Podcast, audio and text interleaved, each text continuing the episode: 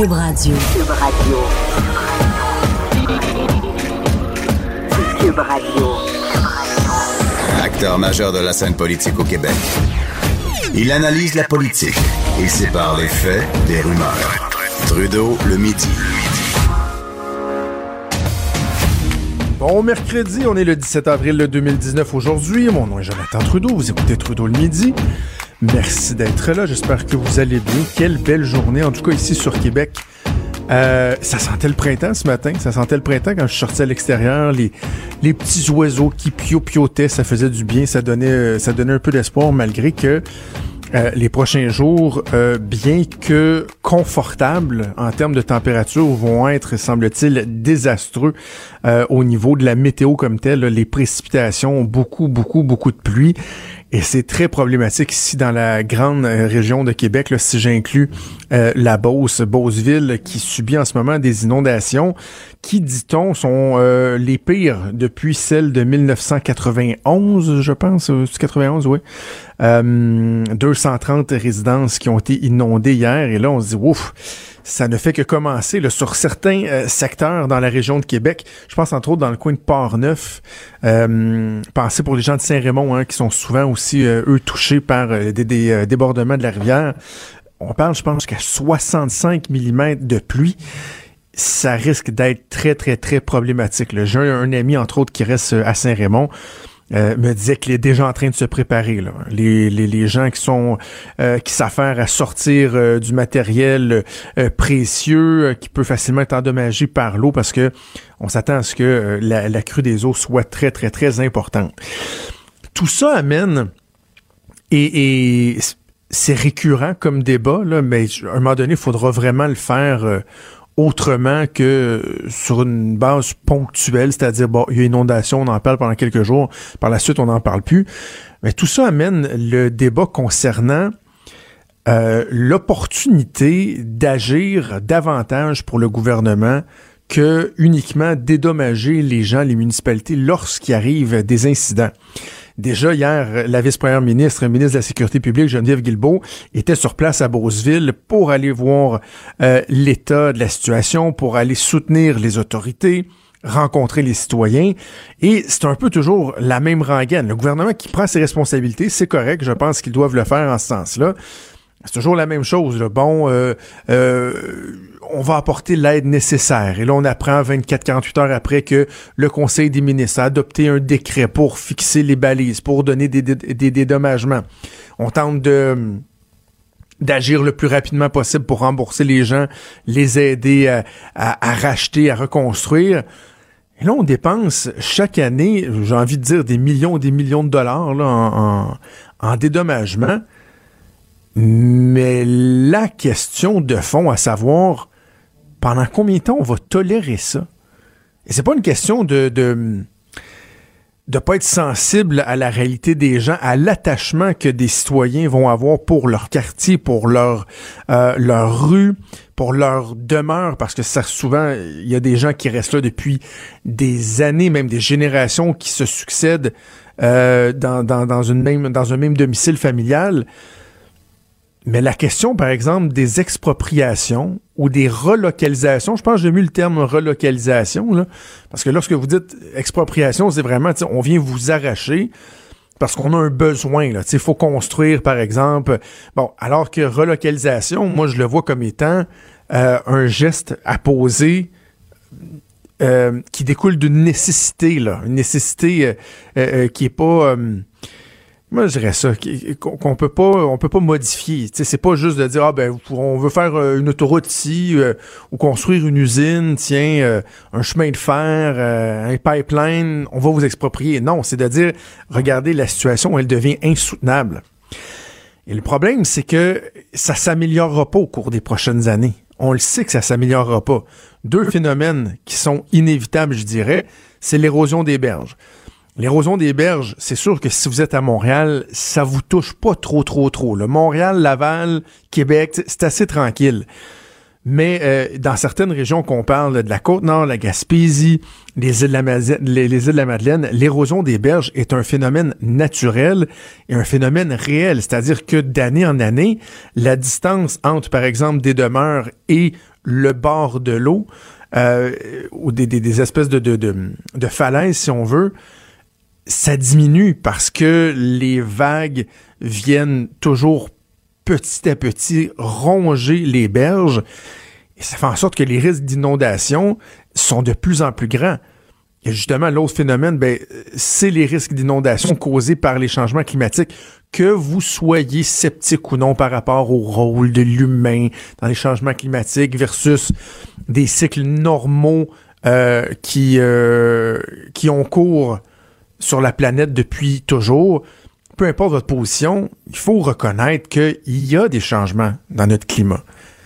Et les incidents où euh, il y a des augmentations de la crue des eaux, euh, des, averses très, très, très, très, très, très, très importantes euh, en peu de temps, c'est de plus en plus fréquent. Donc, des débordements avec des hivers qui sont particuliers, qui s'étirent un peu plus longtemps, etc. Bref, il va en avoir de plus en plus. Alors, à un moment donné, il faut se poser la question, justement, comme je le disais, jusqu'où on va endurer ça? Et comment le, le, gouvernement peut intervenir? Et là, je sais, je vous entends, j'ai l'impression que je vous entends de loin. Là, il y en a qui disent bah, moi, là, les propriétaires riverains, les propriétaires de chalets qui ont décidé d'aller se construire sur le bord de l'eau, Christy, tough luck, c'était eux autres d'y avant. C'est pas si simple que ça. C'est pas si simple que ça. Parce que peut-être que dans certains cas, vous pouvez dire, ben, il y a des gens qui font le choix de demeurer là, qui auraient peut-être pu un, certain moment donné euh, décider de quitter ou quoi que ce soit. Mais premièrement, si vous avez déjà une demeure là et, et qui n'était pas un endroit qui était une zone inondable euh, fréquente ou évidente, je dirais, là, vous vous attendiez pas à ce que le risque qui était euh, un risque d'une fois aux 100 ans, par exemple, finisse par devenir un risque d'une fois aux 5 ans en termes d'inondation, parce que c'est beaucoup comme ça qu'on va les calculer, notamment au niveau des assurances. Là une crue euh, une fois aux 100 ans. Donc, c'est comme ça qu'on évalue, qu'on fait notre gestion du risque, si on veut. Donc, vous ne saviez pas que la situation était pour changer. Dans certains cas, la maison que vous avez achetée, que vous êtes encore en train de payer, sur laquelle vous avez une hypothèque, ben, la valeur a descendu à cause de des crues qui sont plus euh, fréquentes, des inondations qui sont plus fréquentes. Donc là, vous avez un problème, vous avez un manque à gagner, là. Et euh, donc oui, il y a des gens qui ont accepté, qui ont fait le choix, puis on pense à des chalets, des trucs comme ça. Mais il faut pas oublier que si des personnes ont construit des demeures, c'est parce qu'il y a des municipalités qui ont octroyé des permis. C'est parce qu'il y a des municipalités qui ont zoné des territoires comme étant euh, propices au développement résidentiel. Donc, à un moment donné, il y a so much responsabilité qu'on peut mettre directement sur la tête des gens, en tout cas en, en, majorité. Alors, je pose la question encore une fois. Est-ce qu'à un moment donné, il serait pas opportun que le gouvernement se pose la question et se dise, ben là, OK, là, on va dédommager, là, mais on va entamer une réflexion euh, qui va nous mener euh, à se questionner, bon, est-ce que, est-ce que dans certains endroits, je dis pas partout il y a des inondations, mais tu sais, comme là, on pense à Beauceville, les gens qui sont proches de la rivière Chaudière, où ça déborde toujours, est-ce qu'à un moment donné, ça ne serait pas pertinent de se poser la question et de dire, ben, on va, on, va décaisser, on va aider les gens, les accompagner pour pouvoir euh, les relocaliser. On va avoir un gros show aujourd'hui. Dans quelques minutes, on va parler avec Luc La Liberté de tout ce qui se passe aux États-Unis. Également, on va parler euh, en fin d'émission avec Louis-Jean de TVA Sport, faire le portrait, le bilan de ce qui se passe dans la Ligue nationale, parce que c'est fort, fort, fort intéressant, euh, ce qui se passe, des séries qui sont euh, surprenantes, intéressantes, et j'avais envie d'en jaser avec Louis-Jean. On va parler également vers midi 30 à Emmanuel Latraverse, ma collègue Emmanuel, qu'on entend régulièrement dans du Trisac et dans Mario Dumont. Donc, on est habitué de se parler, Emmanuel puis moi, dans, euh, entre autres, euh, à la joute. J'avais envie de l'inviter dans mon show pour parler de l'élection de Jason Kenney hier en Alberta, qui a une répercussion très, très, très importante. Parler, oui, du volet albertain, ce que ça signifie pour les gens là-bas dans l'Ouest, mais les impacts aussi sur le gouvernement Trudeau à quelques mois de l'élection, jusqu'à quel point Jason Kenney peut avoir un rôle à jouer dans l'élection. Et même chez nous, au Québec, ça a un impact. Là. Déjà ce matin, François Legault, qui devait répondre à des demandes effectuées par euh, Jason Kenney. On sait que Jason Kenney euh, dit, ben, il faudrait nous aider. Là. Euh, on a besoin du Québec pour acheminer notre pétrole, faire passer un oléoduc. Et à défaut de quoi, il faudrait se questionner, voire même faire un référendum sur la péréquation, parce que vous en avez beaucoup au Québec qui découlent de nos succès, de euh, notre vigueur économique dans l'Ouest canadien. Et si vous ne voulez pas nous aider, ben, il faudrait peut-être se questionner sur le 12-13 milliards de péréquations que vous avez annuellement. Donc, on va parler de ça avec Emmanuel, mais juste dire quand même un mot là-dessus. Ce matin, François Legault, donc questionné, a dit que lui, il était euh, pas favorable à un oléoduc qui transporterait du pétrole, mais qui était favorable au projet de l'éoduc dont on a parlé il y a quelques mois, qui viserait à, transporter du gaz naturel de l'Ouest canadien jusqu'au Saguenay pour euh, ensuite pouvoir euh, l'acheminer avec des bateaux sur des marchés internationaux. Il dit qu'il était, que ça, il est intéressé à ça. Il dit parce qu'il n'y a pas d'acceptabilité sociale pour un pipeline avec du pétrole au Québec. Sauf mon respect, Monsieur le Premier ministre, c'est faux ce que vous dites. Il n'y avait pas d'acceptabilité sociale pour le projet Énergie-Est tel que présenté il y a quelques années où on avait de la misère à comprendre, à identifier euh, quels étaient les avantages pour le Québec, les gains, entre autres financiers, avoir un oléoduc passé sur une partie importante de son territoire, le tracé n'était pas l'idéal, la proximité des cours d'eau, etc., etc. Je pense qu'on peut dire que là-dessus, euh, très bien démonisé, entre autres, par les, médias, les intervenants du milieu de l'environnement, les intervenants politiques, effectivement qu'on en était venu à un point où l'acceptabilité sociale n'était pas là. Mais ça ne veut pas dire qu'il n'y a pas d'acceptabilité sociale pour un nouveau projet, un projet qui serait modifié, qui serait bonifié, on va loin là, en disant qu'il n'y a pas d'acceptabilité sociale. On présume du fait que les Québécois en veulent pas. Or, il n'y a rien qui nous l'indique. C'est pas comme le projet de loi de laïcité, que sondage après sondage, on a des preuves qui démontrent que les Québécois euh, veulent de ce projet de loi-là, sont en faveur. Dans le cas du pipeline qui transporterait de l'essence, je m'excuse, mais c'est pas vrai. C'est pas vrai, ça, qu'il n'y a pas d'acceptabilité sociale. Même moi, je soupçonne qu'une bonne partie de la population, certains sondages même tendent à le démontrer, euh, que les gens seraient assez ouverts, là pour le dynamisme économique, si en plus ça peut euh, rapporter des revenus. Bref, euh, je pense que le, premier ministre devrait éviter de fermer la porte euh, trop, trop, trop rapidement. Juste 30 secondes avant d'aller en pause, vous dire qu'il y a les audiences devant le CRTC québécois qui demandent, bon, on le sait, avoir des redevances accrues de la part de Bell pour sa chaîne TVA Sport. Là, l'audience d'aujourd'hui vise à faire la lumière sur ce qui s'est passé la semaine dernière. Bon, euh, euh, qui, devant l'absence de solution, l'absence d'écoute, d'ouverture de Bell et euh, d'empressement d'agir de la part du CRTC, a décidé de suspendre le signal de TVA Sport pour les abonnés de Bell. donc, c'est là-dessus que le CRTC se penche plus que sur le fond de l'affaire. Là. le CRTC a ouvert en disant, vous savez, là, TVA, si vous vous pliez pas à la réglementation, on pourrait suspendre la licence de TVA Sport. Donc déjà, on brandit la menace. Moi, je trouve ça particulier qu'on fasse ça en ouverture avant même d'entendre les différents partis. Mais bon, Pierre-Carl Pelado, qui était présent, a défendu euh, ses points, euh, répété ses points, réitéré, même a été un peu plus loin, vraiment en disant qu'il en va de la survie de TVA Sport, qui ne pourra pas continuer à, éponger le même euh, le même genre de déficit qu'elle engendre là, depuis, depuis ses neuf années d'existence mais j'ai été surpris de l'attitude de Bell. Les dirigeants de Bell, euh, qui ont parlé pendant 90% du temps en anglais, d'ailleurs, là, euh, parlent de la sensibilité de leurs auditeurs francophones qui n'ont pas pu avoir le signal, mais ça se passe beaucoup, beaucoup, beaucoup en anglais. C'est une observation que je fais. Euh, eux demandent carrément à ce que la licence de TVA Sport soit révoquée. Carrément. Et qu'eux reprennent le monopole de la diffusion des matchs de la Ligue nationale en français, entre autres ou sinon demande la suspension de la licence jusqu'à la fin des séries éliminatoires du hockey. Et que euh, si on allait en ce sens-là, que Bell n'ait plus à verser des redevances à Québécois jusqu'au 30 juin, ou même que Québécois se voit dans l'obligation de ne pas pouvoir diffuser de, publicité pendant euh, toute la durée des séries éliminatoires je, je, pense que euh, certains vont dire ouais, tu sais, bon, Québécois, on, on enfreint le règlement. Euh, d'autres vont dire, ouais, mais en même temps, il y avait vraiment une, situation qui était désespérée. Vous pouvez vous faire votre tête là-dessus. Chacun a son opinion. Mais franchement, d'entendre Bell arriver là puis dire, nous autres, on pense que la solution pour régler le conflit, c'est carrément de tuer TVA Sport. ils veulent carrément étouffer, tuer TVA Sport qui a déjà des difficultés. Je comprends qu'il y a de la compétition, mais en même temps, on, voit de plus en plus clair dans ce dans ce conflit-là qu'il euh, y a un joueur Bell euh, qui refuse totalement de collaborer et qui veut euh, uniquement la peau dans le fond de TVA Sport et non pas le bénéfice, protéger le bénéfice de ses propres de ses propres abonnés.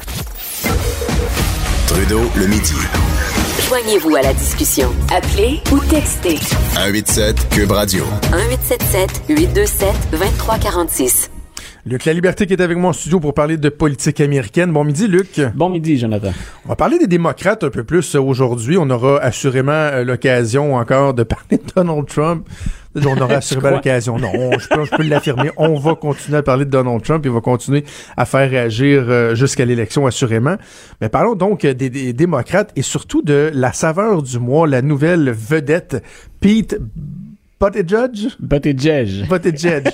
un moment donné, ça va finir par rentrer. Mais t- t'as pas à t'en faire. Les Américains peinent à prononcer son nom également. C'est drôle de le voir faire la tournée des émissions de fin de soirée ou des émissions comme Ellen DeGeneres l'après-midi, puis de voir que les gens hésitent et trébuchent régulièrement. Ben, c'est parce en que ça n'a rien à voir avec la façon que son nom est écrit. là, parce que si Non, je voilà. le lis, c'est Bouti Boutigieg. Voilà. C'est plus ça. C'est non, puis pour être allé aux sources, pour avoir vérifié, puis l'avoir entendu prononcer lui-même son nom de famille. Donc c'est intéressant. Autant. Parle-nous de lui. Voilà, donc euh, monsieur euh, monsieur Buttigieg, on va essayer de le prononcer correctement à chaque fois maintenant. Donc euh, écoute, il est la saveur du mois et je pense qu'il peut dépasser ce statut de curiosité ou de saveur du mois. Euh, ça a commencé par être un phénomène sur internet Buttigieg d'abord parce qu'on se disait et, et c'est euh, je le répète à chaque fois mais ça m'attriste toujours en 2019 de devoir le dire comme ça, mais il a attiré l'attention, il a suscité l'intérêt, piqué la curiosité parce que parce qu'il est gay, parce qu'il est marié, euh, son conjoint est en train de devenir une vedette sur les euh, sur les réseaux sociaux et parce que ce- cet homme-là qui est très jeune, 37 ans, qui est gay et marié, est maire d'une ville de l'Indiana, l'Indiana qui est reconnue comme étant un État très conservateur. Moins la ville de South Bend où euh, M. Buttigieg est, est maire. C'est une ville qui est plus cosmopolite, c'est une ville où il y a une plus grande diversité culturelle et où la moyenne d'âge est, est faible. Je pense que l'âge médian à South Bend, c'est quelque chose comme 33 ans. Donc, il est même plus vieux finalement que l'âge médian de, de sa ville. Alors, M. Buttigieg, au début, on se disait, est-ce qu'on peut faire campagne dans un État conservateur ou encore sortir de l'Indiana puis espérer percer dans les États conservateurs? Jusqu'à maintenant, la réponse, c'est on pense bien que oui. Donc, dans les sondages, non, il fait pas que se maintenir, il est en progression dans les sondages. Quand on est derrière deux personnages aussi connus que Joe Biden et Bernie Sanders, euh, c'est qu'on a réussi à capter l'attention. Même Beto O'Rourke, dont on a beaucoup parlé et, Ben qui, oui. est en- et qui est encore un candidat sérieux. le- on est au tout début hein, de ce, ce- ce très très long périple ou de ce marathon. Euh, quand on réussit à passer devant Beto O'Rourke. O'Rourke est, est- est confiné finalement un peu à, à l'isolement depuis depuis quelques semaines.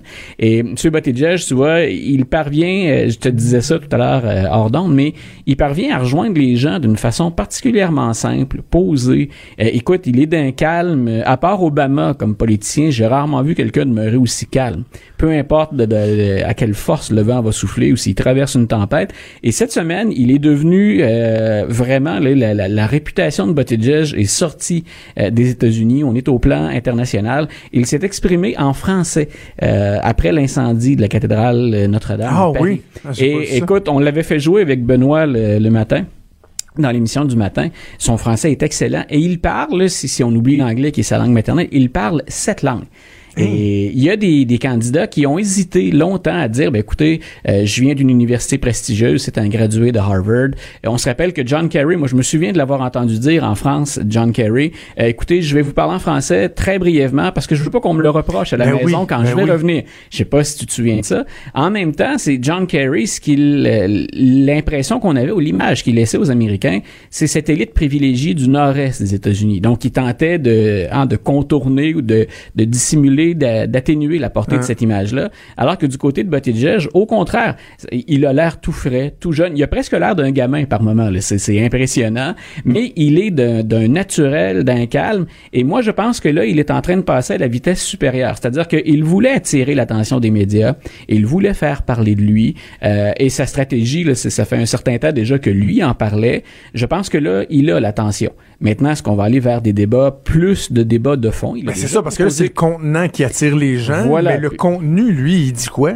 Voilà, le contenu, ça va être drôlement intéressant à suivre aussi. Une des, des avenues qu'il va emprunter, puis ça, on pense swing states ou État pivot, on pense territoire républicain. Il n'hésite pas à jouer la carte de la religion régulièrement. Il ne l'a pas fait que pour parler d'homosexualité, parce qu'il a débattu un peu par l'intermédiaire des réseaux sociaux avec Mike Pence, qui est l'ancien gouverneur de ce fameux État de l'Indiana.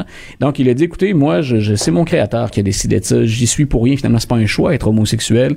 Je, suis né comme ça. Puis sinon, il met de l'avant des principes, des principes profondément chrétiens. Alors, on peut se dire, est-ce que pour une génération d'Américains qui sont demeurés conservateurs, pour qui la religion, c'est quelque chose d'important, est-ce que de voir quelqu'un qui est très terre à terre, qui s'exprime pour vous rejoindre et qui est en même temps profondément et sincèrement religieux, c'est pas du chiquet, là? Effectivement, c'est un, un croyant et un pratiquant, M. Buttigieg. Donc, il va mettre la, la religion de l'avant. Sinon, je pense que ce serait un bon candidat aussi. Il a une image progressiste, ne serait-ce qu'en raison de ses, son, son orientation sexuelle et de son mariage. Donc, on parle de la reconnaissance des mariages entre conjoints de même sexe. Ça fait pas l'unanimité aux États-Unis encore. Et il y a beaucoup plus de républicains que de démocrates qui s'y opposent. Mais il y a un vernis démocrate derrière lequel il y a, il y a quand même un individu qui est pas si progressiste que ça. C'est-à-dire que ses politiques sont très axées 21e siècle. Euh, il l'a dit, par exemple, quand il a lancé officiellement sa campagne cette semaine, il a dit, écoutez, je voulais faire mon annonce à South Bend et je voulais le faire dans une usine de voitures euh, qu'on a récupérée, qu'on a transformée. Et il dit, cette usine-ci, on l'avait abandonnée. Et il dit, c'est le symbole d'un cycle économique dans la région des Grands Lacs, entre autres, qui est dépassé. Ce qu'on appelait le manufacturing belt ou la ceinture des industries. Ben, il dit, écoutez, euh, c'est révolu cette époque-là. Et regardez ce qu'on en a fait de l'usine de voitures on l'a récupéré et maintenant c'est un centre de formation, c'est un centre de traitement des données. Alors il dit c'est le symbole de ce que je veux faire. On le fait à South Bend et je veux le faire pour l'ensemble des États-Unis. Mais tu auras compris que dans ce message-là, il y a un affrontement direct avec Donald Trump. J'ai déjà dit, puis je le répéterai n'importe quand, que M. Trump, quand il se fait élire, puis quand il fait son discours d'investiture, c'est un discours de la fin 19e, début 20e siècle qu'il propose. Une Amérique qui est dans, dans le, le cycle économique, là, ce qui en a fait la grandeur à certains endroits, ce cycle-là est révolu. Quand on mise sur le chemin de fer, puis quand on mise sur le charbon. dans une campagne électorale, euh, ben je donnerais, j'aurais l'impression de donner un cours du, début 20e siècle, avant Première Guerre mondiale, plutôt qu'un cours du 21e siècle. Donc, c'est pas si progressiste que ça. En même temps, il est réaliste. Ça prend un certain courage politique pour dire aux gens, les jobs que vous avez perdus, les emplois qui sont disparus, vous les retrouverez jamais. Euh, on n'est plus là. Euh, donc, ce que ça veut dire, c'est, ben écoutez, il va falloir aller de l'avant. Il va falloir, si vous êtes dépassé dans votre domaine, aller chercher de la formation. Et pour les plus jeunes, on va investir ces, ces nouveaux secteurs d'activité. Puis, ben écoutez, on va se Donc, quand Nancy Pelosi, la présidente de la Chambre, a, euh, a lancé un, un- un signal ou a levé un, un drapeau en disant Ouais. qu'il faudrait faire attention, là, le glissement vers la gauche, Ouais. un peu trop, on en a parlé beaucoup dans les dernières semaines, Nancy Pelosi a lancé cet avertissement-là. Lui euh, ne représente pas ce glissement trop vers la gauche, là, comme tu dis. Non, d'ailleurs, c'est- même étonnant. Madame Pelosi, on, on l'a interrogée sur Buttigieg, mais elle va parler beaucoup de d'Alexandria Ocasio-Cortez, par exemple. Elle peut s'exprimer au sujet de Bernie Sanders, qui leur a fait un pied de nez en allant donner une entrevue, Ah, on en en participant même à town hall ouais, à, à Fox News. Mais euh, elle vise vraiment l'aile très, très progressiste. Buttigieg, il n'est pas là. Si on cherche un candidat qui représente le changement, la nouveauté, mais qui en même temps est pas très, entre guillemets, au plan politique, épeurant ou risqué, qui sait où peut arrêter Buttigieg, on verra. Il part de très très loin. Ce qui, déjà, ce qu'il a accompli, c'est déjà en soi un exploit. Mais tu sais, on n'a pas le choix de se poser la même question en se disant, ouf, on est vraiment en train de se demander ça en 2019 Ouais. que celle qu'on se posait en 2008 avec Obama où on se disait, est-ce que les États-Unis sont prêts pour un président noir? Là, en 2019, c'est est-ce que les États-Unis sont prêts pour un président homosexuel? Voilà. Parce que bon, on- c'est- très, très, très fragmenté, là. C'est diversifié aux États-Unis. Et assurément, il y aurait des poches de résistance. là. Tout à fait. Et, et je me souviens très bien avoir dit en classe à mes étudiants en 2007, je leur lisais un sondage et je leur avais dit un noir, je verrai pas ça de mon vivant. Ah Donc oui? comme quoi c'est absolument génial de faire des prédictions comme ça pour se faire corriger joyeusement euh, un peu plus tard, mais j'y croyais pas et les Américains n'envisageaient pas dans un sondage, je pense que c'était l'USA Today, mais qui, qui disait écoute, on, on- on a un horizon de 50 ans pour lequel les Américains pensent qu'on ne verra pas de président noir. Et Obama a fait une campagne, on l'a souvent répété, Ah oui. Est-ce que Buttigieg peut répéter cet exploit-là? Écoute, je, vais me retenir cette fois-là d'y aller d'une prédiction, mais assurément, ce facteur-là que tu as souligné, la question de l'orientation sexuelle, c'est un facteur qu'on pourra pas En même temps, les choses ont beaucoup évolué, ne serait-ce que durant le, le, dernier cycle électoral. Donc, on, on les voit s'afficher beaucoup plus ouvertement. Moi, une chose que j'aime, c'est qu'il a pas l'air d'avoir aucun complexe, Buttigieg. Quand il a lancé sa campagne, il est dans l'usine, il finit son discours, la première chose qu'il fait, comme Obama le faisait avec Michel, c'est enlacer son conjoint puis s'embrasser. Donc, pas, pas une scène prolongée, mais juste, écoutez, c'est Ah tout à fait normal. il se Et- cache pas, hein. non, voilà, et il s'assume pleinement. Il a pas tenté d'y aller hein, timidement ou en ménageant la chèvre et le chou. Ce qu'il a dit carrément, ben, il en a même pas parlé. Pour lui, ça va de soi. C'est mon conjoint. Euh, il a même, euh, dans une émission populaire, je pense que c'était Ellen DeGeneres, dire, écoutez, c'est comme n'importe quel couple. Dans mon couple, cette personne-là me rend meilleur, me force à me dépasser, fait de moi une meilleure personne. On peut se reconnaître dans ce message-là. Au niveau des compétences, euh, de voir, par exemple, Ouais. un maire, bon, c'est pas un sénateur, Ouais. c'est pas un gouverneur, un maire d'une petite municipalité qui dit, moi, je vais m'en aller président des États-Unis. Euh, Est-ce que ça, ça peut être un, un- un obstacle? Parce que, bon, en plus, il est jeune, jeune, peu expérimenté.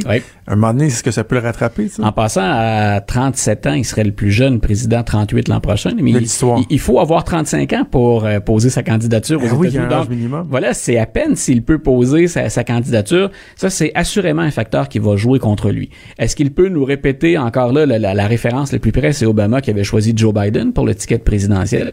Biden, c'était quoi? C'était l'expérience au Sénat, c'était la Ouais, compétence en politique étrangère, c'est le côté un peu rassurant. Puis ils ont formé vraiment un très très bon duo. Ils se complétaient très bien. On s'était demandé si Biden pouvait hein, euh, serrer les rangs puis euh, se contenir dans, dans, dans ses nombreuses déclarations. Il était habitué d'être sous les projecteurs puis il a bien fait le travail. Euh, Est-ce que Buttigieg est capable de faire la même chose? Ou encore parce que moi c'est peut-être là où je le vois pour l'instant. Est-ce qu'il pourrait servir la cause d'un candidat ou d'une Ben oui. candidate plus Ben oui, comme expérimentée ou encore être dans un cabinet éventuel? Il est très jeune, en 37 ans, là, puis bien sûr, c'est nous qui le disons. Lui est particulièrement ambitieux et il pense avoir les compétences pour le faire maintenant. Mais à 37 ans, là, il a encore le temps d'engranger Ah oui. l'expérience puis d'étoffer un peu sa candidature. J'ai ça, 37 ans, Luc. Je me verrais pas président des États-Unis, pas président de grand grand chose. Hey, euh, je veux que tu me parles justement, tu l'as mentionné rapidement, Bernie Sanders, qui a fait un pied de nez aux démocrates Oui. en se rendant à, à Fox News. Oui. C'est un crime de lèse-majesté, ça, d'aller euh, à Fox News pour un démocrate, quoi? C'est intéressant, hein, parce que, et, et ça, honnêtement, là, sincèrement, c'est très subjectif.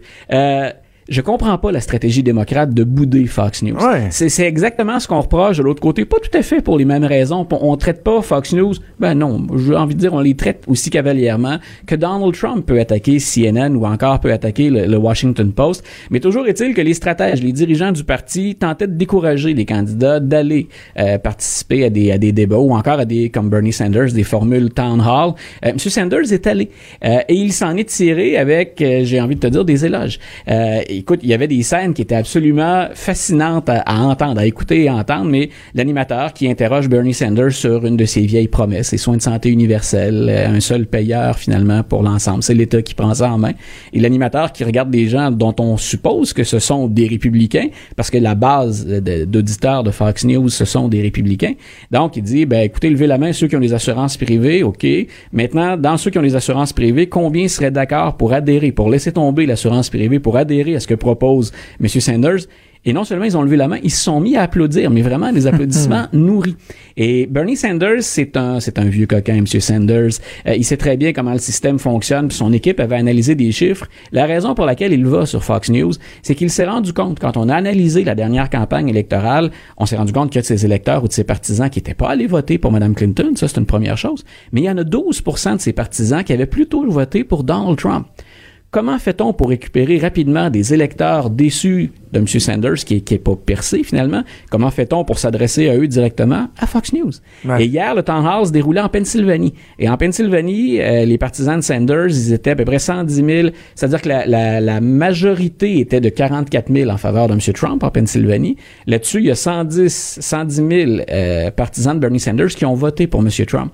Donc, il se dit quelque part, si je veux faire tourner le vent euh, dans les swing states, la Pennsylvanie, c'est un des États pivots, pourquoi j'irais pas rechercher en Pennsylvanie même ces gens-là qui étaient déçus que Mme Clinton l'ait emporté et qui sont plutôt tournés vers Donald Trump? Alors, c'était, c'était audacieux. C'est pas la première fois que M. Sanders enquiquine les autorités, qu'il choque les autorités du parti. Mais stratégiquement, pour lui, hier, finalement, on peut dire, euh, ben, mission accomplie. Chapeau, M. Sanders. Belle performance dans son cas ça règle pas les problèmes de division Non, chez non, les c'est démocrates, cependant. Mais quand même, il est stratégique, Oui. M. Sanders. Luc, toujours un plaisir. On t'écoute avec euh, Benoît demain matin et nous, on se reparle la semaine prochaine. Super, une bonne fin de journée. Merci, salut. C'était Luc La Liberté. Jonathan Trudeau. Trudeau, le midi. Jason Kenney est officiellement le nouveau premier ministre de l'Alberta. Rachel Notley n'aura fait que passer un petit mandat et puis s'en va. Euh, donc, euh, Jason Kenney, 55% des voix, 63 sièges contre seulement 24 pour le NPD. Ça va avoir des impacts partout dans l'ouest du pays, au Canada, même ici au Québec. Et qui de mieux pour analyser tout ça que ma collègue Emmanuel Latraverse qui est en ligne? Salut Emmanuel. Bonjour. Euh, Emmanuel, parle-nous un peu de Jason Kenney, parce qu'au Québec, les gens le connaissent, bon, un peu, c'est un nom qu'on était habitué d'entendre à l'époque du gouvernement de Stephen Harper, mais parle-nous de lui un peu. Ben, Jason Kenney, c'est un, vieux routier là, du Parti conservateur. Je pense qu'en étant élu premier ministre de l'Alberta, il devient de loin euh, le le premier ministre provincial qui connaît le plus le Canada depuis euh, peut-être euh, Jean Charest, là, je vous dirais. Ouais, oui. Pourquoi? Parce que M. Kenny euh, bon, est un conservateur de droite euh, qui est issu euh, des origines du mouvement réformiste, mais qui s'était gardé quand même euh, bien en marge là, de l'idée du mur de feu et de la sécession d'Alberta. Euh, il est devenu au fil des années un, un joueur essentiel dans euh, le gouvernement Harper. Euh, c'est lui qui a tout érigé à l'époque la, la, stratégie qui a donné le pouvoir et une majorité au, gouvernement Harper, qui était euh, de solliciter l'appui et d'essayer de répondre euh, aux préoccupations des communautés culturelles des banlieues de Toronto, Vancouver, etc. Comment il a fait ça? C'est en étant le ministre de l'immigration au Canada. Euh, et il avait joué un rôle très central dans la réforme des lois sur l'immigration, la refonte des, des lois aussi sur euh, la citoyenneté, pour ensuite finir, euh, je vous dirais, comme euh, comme ministre de la Défense nationale.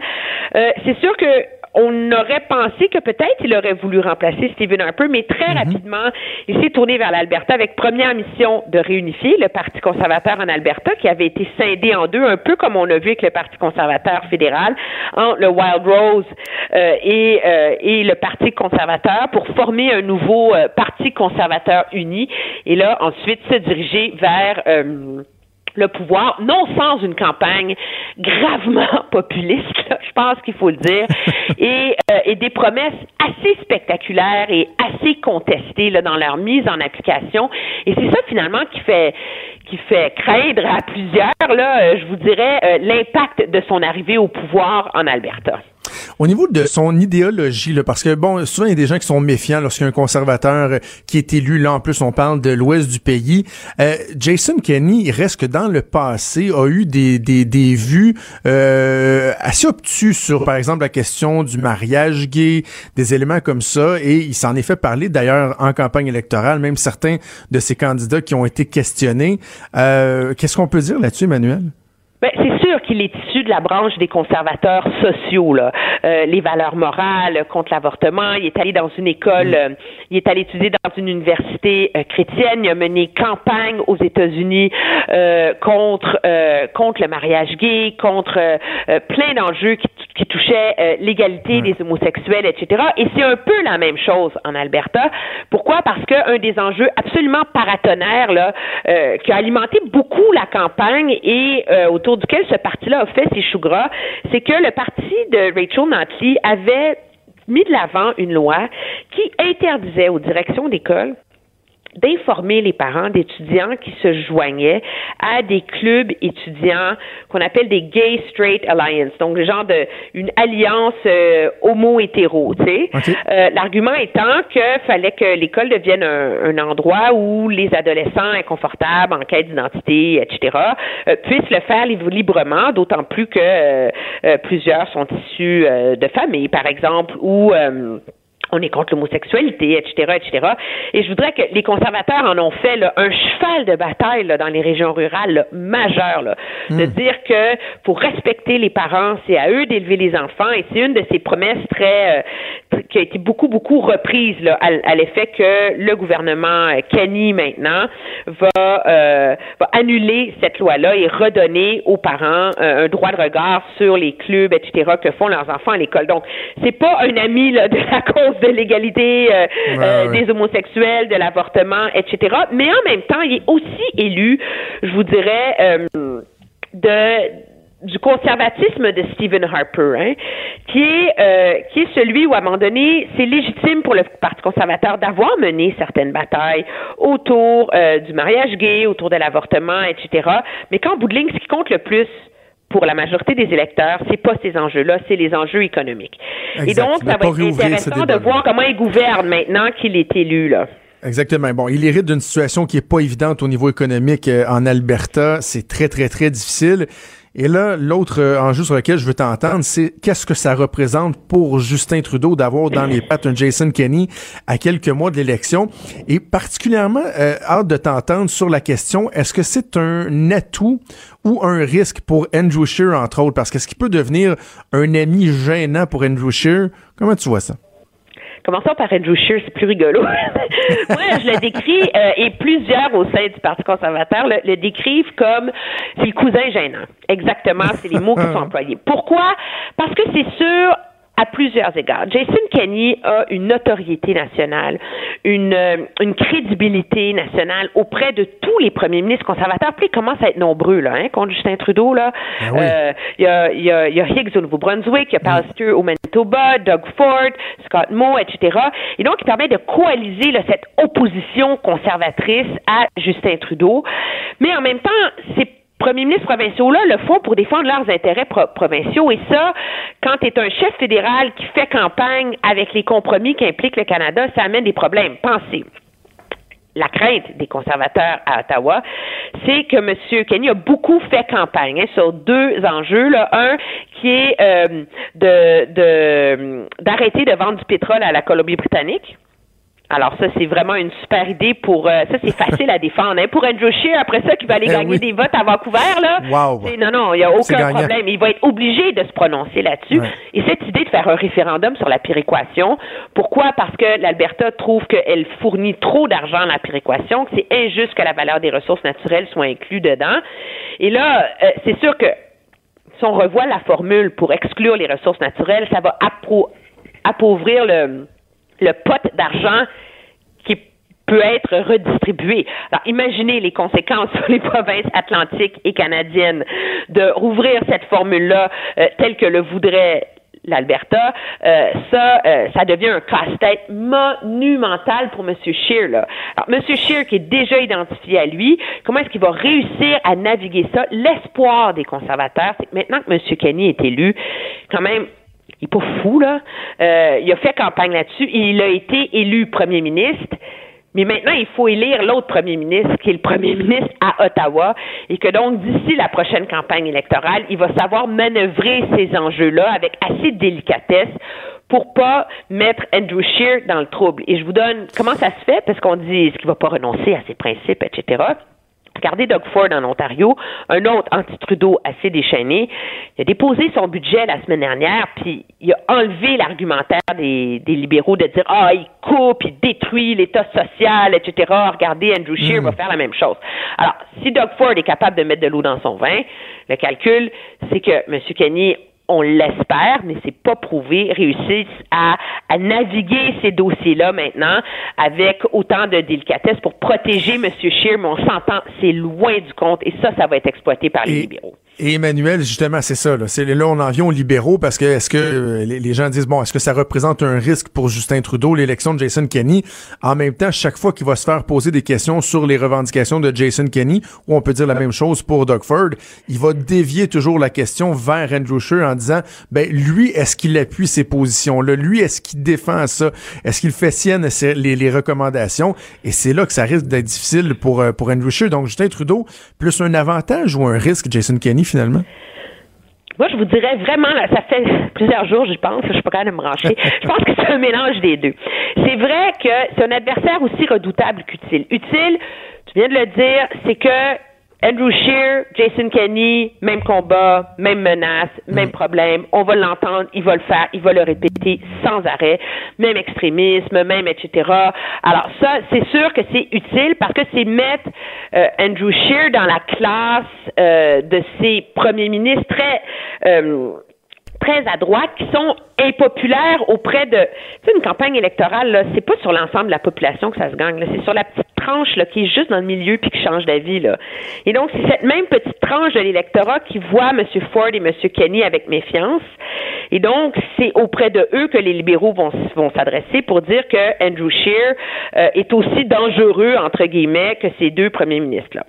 En même temps, le problème que ça pose, c'est que M. Trudeau a quand même été élu sur le pari qu'on pouvait réconcilier économie, développement économique et changement climatique. Mm. Et la réalité, c'est que il lui restait Rachel Notley dans sa poche pour plaider auprès des Canadiens que cet équilibre-là et que les compromis qu'il implique, comme acheter un pipeline à 4,4 4,5 milliards de dollars, mhm.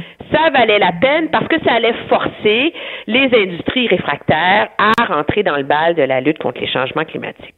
À ce chapitre-là, là, le grand plan pan-national de M. Trudeau, il est mort, là. Je veux dire, ils vont, c'est sûr qu'ils vont aller en cours, euh, ils vont se battre, etc.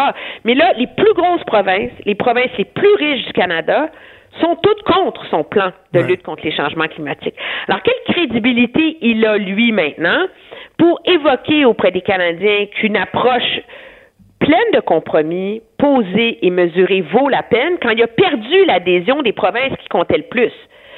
Maintenant, l'envers de cette médaille-là, c'est que les Verts, le NPD, le Bloc québécois reprochent à Justin Trudeau d'être absolument malhonnête en termes de changement climatique, d'avoir un bilan horrible, mhm. etc. Mais quand on se compare, on se console.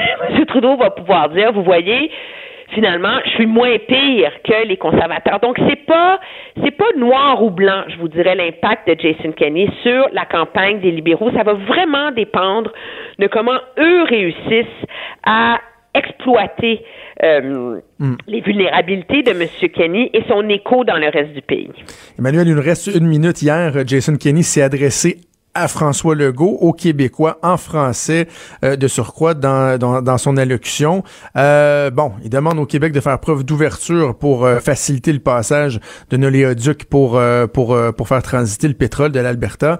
François Legault, assez rapidement ce matin, a fermé la porte. Là. Monsieur Ça, ça fait partie des balles. Si je le demande, je sais que tu es contre, je vais dire que je suis contre, mais on va faire attention. Moi, je vois plutôt dans l'ouverture de M. Kenny qui a aussi dit, là, et qui le répète depuis le début de la campagne, qu'il respecte le Québec, que le, Québec est un modèle pour revendiquer ses droits. C'est comme si il envoie le message que l'Alberta peut s'inspirer du nationalisme québécois. Et je voudrais que de part et d'autre, on essaie de voir en ce moment s'il n'y aurait pas une voie de passage finalement pour qu'ils deviennent des alliés. Monsieur Legault s'est bien tapé du pied contre le nationalisme centralisateur, euh, le, fédéralisme centralisateur de Justin Trudeau, mais il y a besoin d'alliés pour mener cette bataille-là sur plein de fronts à terme. Là. Euh, et donc, l'Alberta a souvent été un allié traditionnel du Québec dans ces enjeux-là. Pensez à la Commission des valeurs mobilières, euh, au financement de la santé, etc. Pourquoi? Parce que c'est deux sociétés qui se considèrent respectivement distinctes du reste du mhm. Canada. Alors, il va être intéressant de voir si le courant passe entre les deux. Le premier test, ça va être l'appel qu'ils vont avoir aujourd'hui. Ça va être un appel de une minute et demie, merci, bravo, bravo. Ou est-ce que ça va être un appel plus long? Est-ce qu'il va y avoir des choses qui vont en ressortir? Mais on sent dans l'entourage des deux premiers ministres la volonté de trouver une façon de bâtir une relation entre les deux. Puis la preuve, c'est que M. Legault aujourd'hui a dit non, on est contre le le pipeline. Mais oubliez pas que nous, on appuie le projet de gazoduc ben oui, ça. de 10 milliards de dollars et que oui, on peut être un allié important de l'Alberta. Alors, c'est peut-être, c'est contre-intuitif, mais moi, euh, je serais plutôt tentée euh, de dire que peut-être qu'à terme, on va se retrouver dans une logique Alberta-Québec, même combat, même si personne l'aurait prédit il y a plusieurs mois. Pour preuve, M. Legault a arrêté de parler de pétrole sale quand même, mais je pense voilà. Voilà. Emmanuel, toujours un plaisir plaisir de te parler. on te regarde à TVA, LCN, on t'écoute à Cube et aussi j'invite les gens à écouter euh, le balado Emmanuel présente des entrevues vraiment, vraiment très, très, très intéressantes et pertinentes ah, avec les politiciens. À bientôt, ma chère. Trudeau, le midi. Pour nous rejoindre en studio. Studio à commercial cube.radio. Appelez ou textez. 187 Cube Radio. 1877 827 2346. J'avais envie de jaser de hockey ce midi, les euh, séries euh, éliminatoires qui sont en cours dans la LNH, des surprises, des séries qui sont palpitantes. On va tout de suite aller en jaser avec euh, Louis-Jean de TVA Sport qui est en ligne. Bon midi Louis. Bon midi, bon midi. Oui, c'est à parler de séries parce qu'il y a beaucoup de surprises. Ben oui, ben oui. Puis écoute, commençons par euh, ce qui est le plus évident, l'élimination de la meilleure équipe de la ligue, celle qui avait fini euh, au sommet du classement, le Lightning de Tampa Bay, qui s'est fait balayer en quatre par les Blue Jackets de Columbus. Ma première question est assez simple, Louis. Est-ce que c'est les Blue Jackets qui ont été trop forts ou le Lightning qui s'est écrasé? Ça, c'est une, une, question à 1000 dollars. Euh, je dirais que j'aime toujours euh, regarder le, le, verre à, moitié plein et non pas le verre à moitié vide. Je, vais donner crédit aux Blue Jackets de Columbus qui ont décidé de faire quelque chose qui me semblait insensé, c'est-à-dire d'essentiellement aller chercher des gros joueurs, de faire des grosses transactions, d'hypothéquer l'avenir, mais pas juste un peu big time. Au total, complètement, en donnant des espoirs des choix de premier tour pour cette année, l'année prochaine, l'année suivante. On a décidé, dans un bon terme de poker, d'aller all-in. Euh, et ça, ça, ça semblait clairement pas fonctionner au début. Mais là, avec un peu de temps, avec un peu de patience, avec un entraîneur qui a su peser un petit peu euh, sur, euh, sur les, les, bons boutons, piquer ses joueurs dans leur orgueil, on a une équipe qui est une équipe qui vient de, de, de, remporter sa première série, les euh, Blue Jackets de Columbus, première série de la franchise, de l'histoire de la franchise. Et ils viennent de le faire en battant l'une des meilleures équipes en saison régulière de l'histoire de la Ligue. C'est quand même pas peu dire. Mais en même temps, mm. autant que je veux donner crédit aux Blue Jackets de Columbus, on parle d'un effondrement. On parle de, on parle de, de, du, du Lightning de Tampa Bay qui c'était une équipe essentiellement sans faille, qui était sans ressources, euh, qui n'ont pas démontré beaucoup de caractère, qui n'ont pas démontré euh, qu'ils étaient en mesure de, de traverser l'adversité. Ça, sincèrement, moi, ça, ça me jette à terre. Je suis sans mots. Jamais, jamais, jamais j'aurais pu prédire ou voir ça venir. Et tu l'expliques comment? C'est, c'est, c'est, ils ont été intimidés par les Blue Jackets. Est-ce qu'ils l'avaient eu trop facile euh, dans la saison? Comment on peut l'expliquer? Ben, euh, les euh, dernières six semaines, les Jackets étaient en série. Les Jackets ont été la dernière équipe à se qualifier en série éliminatoire. Ils l'ont fait par la peau des dents. Euh, et donc, tu as une autre équipe, à l'inverse, qui avait des objectifs, des objectifs individuels pour Nikita Kucherov de finir premier pointeur de la, de la saison régulière. Vasilevski, probablement qui va remporter le trophée Vizina meilleur gardien en saison régulière. et aussi des objectifs d'équipe. 62 victoires. C'est un sommet dans l'histoire de la Ligue nationale de hockey avec euh, égalité avec les Red Wings de 95-96. Tout ça pour dire que euh, il n'y a juste jamais eu de sentiment et d'adversité du côté des, des, du Lightning de Tampa Bay. Jamais vraiment ils ont été ébranlés ou menacés. Jamais, jamais. Alors, quand est venu le temps où il fallait allumer l'interrupteur et dire, OK, maintenant, euh, on affronte la même équipe à tous les deux soirs, et là, on doit traverser des moments plus difficiles. Euh, ça va être plus difficile de marquer des buts, ça va être beaucoup plus difficile euh, de, de ne pas se frustrer. Et au contraire, l'équipe pour qui tout a semblé facile, et je ne vais pas leur enlever de crédit parce que c'est vraiment une équipe exceptionnelle, le Lightning de Tampa Bay, ils vont en sortir grandis. Mais c'est là qu'on voit, et c'est un cliché, mais quand on parle d'une nouvelle saison, on en a la preuve actuellement. Euh, les, Blue ah Jackets de Columbus étaient une équipe unie, était une équipe qui a décidé de... Ça commençait d'abord et avant tout par le travail, alors que je pense que pour le Lightning de Tampa Bay, ça commençait d'abord et avant tout par le talent. Et ça, c'est une formule qui est excessivement dangereuse. Quand le talent passe avant le travail, jamais, jamais, jamais tu vas réussir. Parlons maintenant des Penguins de Pittsburgh qui eux aussi se sont fait lessiver en quatre parties par euh, les Islanders de New York. De voir entre autres l'ambiance au euh, Nassau Coliseum, les Islanders qui étaient de retour là pour la première ronde, euh, c'était assez impressionnant. Mais quand même, es-tu surpris de voir les Penguins avec la force qu'ils représentent, les atouts qu'ils ont de de plier les chines en quatre matchs devant les Islanders? Ben regarde, je, vais être euh, complètement honnête. ma prédiction, c'est que le Lightning gagnait la Coupe Stanley. Mon autre prédiction, c'est que les Pingouins allaient gagner en 6 contre les Islanders.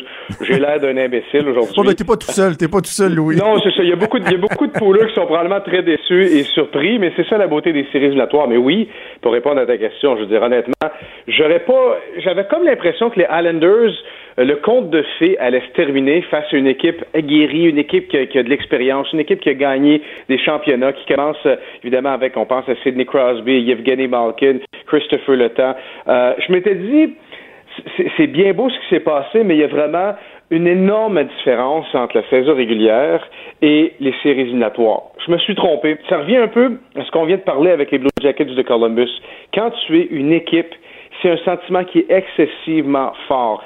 Et j'ai rarement, je me souviens pas de la dernière fois que j'ai vu une équipe qui jouait avec une structure défensive aussi impressionnante. Puis là, je ne veux pas commencer à tomber là, dans du trop technique, là, mais c'est pas compliqué. On protégeait le gardien de but et je travaille avec plusieurs euh, gardiens de but, dont Jean-Sébastien mhm. Giguère qui a gagné le trophée Cantimètre, remis au meilleur joueur en séries éliminatoires. Il a gagné la Coupe Stanley avec Anaheim, lui, en 2007. Et il, il regardait les matchs, on les voit, on en a fait quelques-uns ensemble, et il disait pour un gardien de but, t'as pas idée à quel point ça vient faciliter ton travail, euh, mais c'est aussi excessivement apprécié quand tout le monde décide qu'on ne veut pas tricher pour aller marquer des buts, on commence dans notre zone et on a donné, on donnait pas un pouce à Crosby, pas un pouce à Kessel, pas un pouce à Malkin, pas à personne. Je me souviens pas d'avoir vu une structure aussi impressionnante. Et donc, l'équipe qui a, éliminé les Penguins de Pittsburgh l'année passée, c'était les Capitals de Washington. Cette année, les Penguins se font éliminer par les Islanders de New York. Qu'est-ce que ces deux équipes-là ont en commun? L'entraîneur-chef Barry Trotz, qui gagne la Coupe Stanley à Washington l'année passée, les Capitals disent on va pas te payer 5 millions par année. Il va à Long Island et euh, essentiellement a ramené une équipe qui était moribonde, une franchise qui était la risée de la Ligue, et ça a donné le résultat qu'on connaît il nous reste deux minutes. Je veux absolument qu'on parle des deux autres séries dans l'Est. Bon, les Caps contre les Hurricanes. Les Capitals se sont fait corriger 5-0 lors de la dernière partie, mais on sent qu'ils sont euh, dominants. Est-ce que la distraction, le, combat Ovechkin contre Zvechnikov, le frère de Zvechnikov qui a menacé Ovi, tout ça, est-ce que ça devient une distraction ou euh, les, les, les, les, gars vont se concentrer sur, le match euh, à venir? C'est un peu une distraction, mais là, maintenant, ce soir, on va jouer au hockey. Moi, la question, c'est que c'est 2 à 1 la série pour les Capitals de Washington, mais la réalité, c'est que ça facilement pourrait être le contraire. Les Hurricanes, selon moi, étaient nettement la meilleure équipe, mais tu l'expérience des Capitals qui a fait la différence. Maintenant, je ne sais pas s'ils ont regardé hier euh, le match où on veut le résultat, sont dit, OK, là, la porte, elle est grande ouverte. On n'a pas à se buter à Crosby. On n'a pas à se buter au Lightning de Tampa Bay. Peut-être que ça va être un élément de motivation de plus, mais au bout du compte, ils doivent commencer à jouer comme ils sont capables. On n'a pas vu, loin de là, le meilleur des Capitals jusqu'à présent. Ce soir, euh, Toronto-Boston, est-ce que tu partages mon avis que c'est la meilleure série à date? En tout cas, moi, c'est la série que j'ai le plus de plaisir à écouter. Ah, ben écoute, deux équipes originales, c'est toujours exceptionnel. Ben oui. Euh, et, ce que j'aime, c'est que les Leafs, nettement la meilleure équipe dans le match numéro un à Boston. Mitch Marner, une jeune ah, vedette en devenir euh, spectaculaire.